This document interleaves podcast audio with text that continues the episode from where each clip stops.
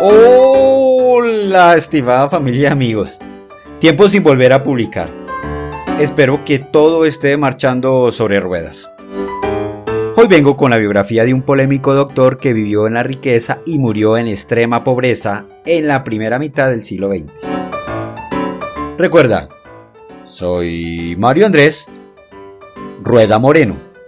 Y esto, historias y biografías.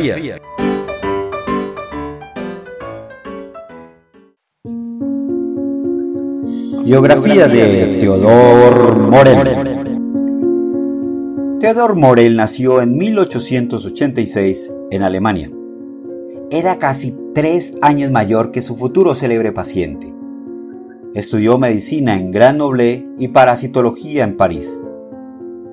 Trabajó como médico para una naviera en donde afirmaría haber aprendido y dominado sus métodos de tratamiento durante los viajes marítimos a los trópicos. Después se especializó en afecciones de las vías urinarias. Sirvió al ejército alemán en la Primera Guerra Mundial. Desde 1919 viviría y trabajaría en Berlín hasta 1945.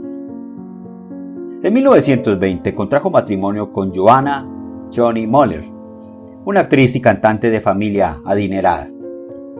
No tuvieron hijos, con la riqueza de su esposa pudo montar un consultorio de lujo de la época y progresó bastante, tanto económica como profesionalmente. Clientes suyos eran el Shah de Persia, ahora Irán, el rey de Rumania y mucha gente de la farándula. Se convirtió en el médico de moda que solo atendía a determinado tipo de clientes que se ajustaban a cierto perfil monetario. Tras la llegada al poder por parte de los nazis en 1933, Morel tuvo un bajón en las ventas, tras lo cual, estratégicamente, se inscribió en el partido nazi. Para 1935 se había estabilizado y estaba dedicado a tratar enfermedades venéreas.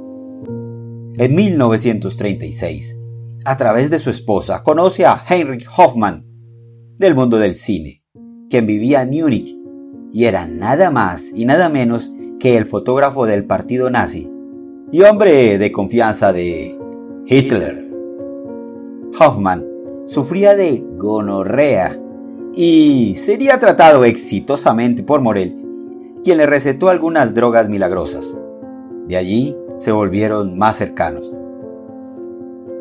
En el verano de 1936, los Morel conocieron una rubia agraciada llamada Eva Braun, asistente de Hoffman, quien era la novia de Hitler y su futura paciente.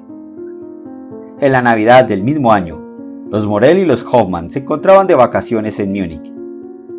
En un momento tranquilo entró Hitler al salón y dijo, Morel, tienes un minuto. Según Johanna, ese fue el momento en que su marido se comprometió con Hitler. La tentación era demasiado grande para que se negara. Fue así como el doctor Morel examinó a Hitler, quien tenía problemas estomacales, flatulencias, dado que era vegetariano y su alimentación giraba en torno a los frijoles, y tenía erupciones en ambas piernas. Hasta ese momento nadie había podido curarlo. El galeno sospechó del tracto intestinal de Hitler y recetó su tratamiento. Cápsulas de mutaflor, un probiótico de la cepa Escherichia coli, descubierto en 1917, con grandes dosis de vitaminas. Después de seis meses de atípico tratamiento, Hitler pudo volver a comer normalmente sin tener calambres estomacales. Aumentó de peso y la erupción había desaparecido. Entonces se convirtió en uno de sus médicos de cabecera.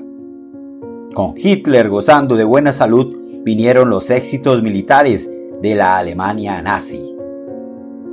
Para tener una idea, en 1940, Morel visitaba a Hitler en su cuartel general. Hacía parte del círculo más cercano al Führer. Incluso vestía uniforme gris de su propio diseño, adornado con arabescos dorados. Algunos nazis no lo querían, lo tildaban de curandero por sus tratamientos poco ortodoxos. Incluso Goering lo llamó maestro estatal de inyecciones, ya que habitualmente iniciaba sus tratamientos con inyecciones. Eva Braun ni lo quería cerca. Decía que era poco higiénico, ruidoso al comer, eructaba en cualquier momento y roncaba fuerte. Le atribuía modales de cerdo y se quejaba de su olor repulsivo. Pero Hitler reaccionaba furioso ya que creía firmemente en los tratamientos revolucionarios de su médico. Como médico de cabecera, Morel suministró más de 60 fármacos a Hitler, más de mil inyecciones que seguramente lo volvieron adicto, ya que contenían opiáceos, codeína, cocaína y metanfetaminas. Pero el doctor Morel tenía claro que quería hacer dinero con la Alemania nazi. Sus intereses económicos, la fábrica de Mutaflor y otras empresas que producían drogas masivamente al ejército Imagínense el contrato. Parece ser que llegó a comercializar hasta penicilina de manera encubierta. Para algunos, Morel era un charlatán, un oportunista. Para otros era un simple descuidado que solo se preocupaba por su estatus y por hacer dinero. En agosto de 1941, en plena campaña de la Unión Soviética, el Führer estaba bastante nervioso y aturdido. Entonces llamó a su médico, quien le dio una cucharada de Brom Nervatic y se recuperó. Era un barbitúrico sedante que hoy en día es de uso veterinario. En 1943, las derrotas del ejército alemán tuvieron eco en la salud de Hitler, quien se quejó nuevamente. Morel observó ligeros temblores en el brazo y la pierna izquierda que arrastraba. Entonces administró más inyecciones y pastillas con multivitaminas bajo su propia marca Vitamultin. Se cree que este fármaco, producido exclusivamente para Hitler, contenía el estimulante pervitina. Pervitin es una metanfetamina poderosa que causa una sensación de incansabilidad y flotabilidad. Así que antes de que Hitler se levantara de la cama cada mañana, Morel le aplicaba una inyección que lo ponía inmediatamente en alerta, animado y listo para el día. Esta inyección sí que le daba alas. El 6 de junio de 1944, conocido históricamente como el día de o desembarco de Normandía, uno de los días determinantes de la guerra, Hitler se despertó a las 10 de la mañana debido a la cantidad de medicamentos suministrados para tratar la ansiedad e insomnio. Tras el atentado del 20 de julio de ese mismo año, Hitler sufrió quemaduras y hemorragias en su cuerpo. Entonces Morel y otros médicos de confianza se hicieron cargo. El doctor Erwin Heising le sorprendió la cara amarilla del Führer y sospechó de las pastillas de Morel. Entonces las examinó en laboratorio y descubrió que dichas píldoras para flatulencias contenían estricnina, un veneno para ratas. Los doctores creyeron que Morel quería asesinar al Führer y le advirtieron de inmediato, pero este los despidió. Todo lo que Morel recetó al Führer lo registró en su cuaderno.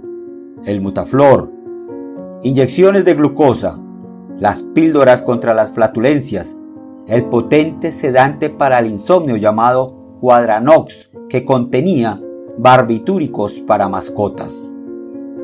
Vitomirón, que contenía extracto de semen de toro y era un estimulador de testosterona. Tendríamos que preguntarle a Eva si servía para algo. Hasta el Vitamultin. Según el cuaderno, Hitler en privado era un hombre pesimista y derrotista, pero públicamente era un victorioso. Pero esperen, hay que ser justos. Aquellas sustancias como las metanfetaminas se usaban de manera común en los ejércitos de los aliados y del eje en aquella época. El 22 de abril de 1945, Hitler despidió inesperadamente a Morel, quien voló a Múnich, y allí cayó enfermo y fue hospitalizado. El 17 de julio fue arrestado por estadounidenses y trasladado al antiguo campo de concentración de Dachau. Durante el interrogatorio, creyeron que Morel intentaba matar a Hitler en lugar de resguardar su salud. Incluso dudaron si se trataba de un agente doble. Después se convirtió en una carga para los estadounidenses y el 20 de julio del 47 fue liberado, asuelto de crímenes de guerra. El 26 de mayo de 1948 murió como un perro callejero en un hospital. Su esposa Johanna lo hizo el 2 de julio de 1983. ¿Y tú qué crees? Las drogas afectaron el buen juicio de Hitler en la guerra. Fin.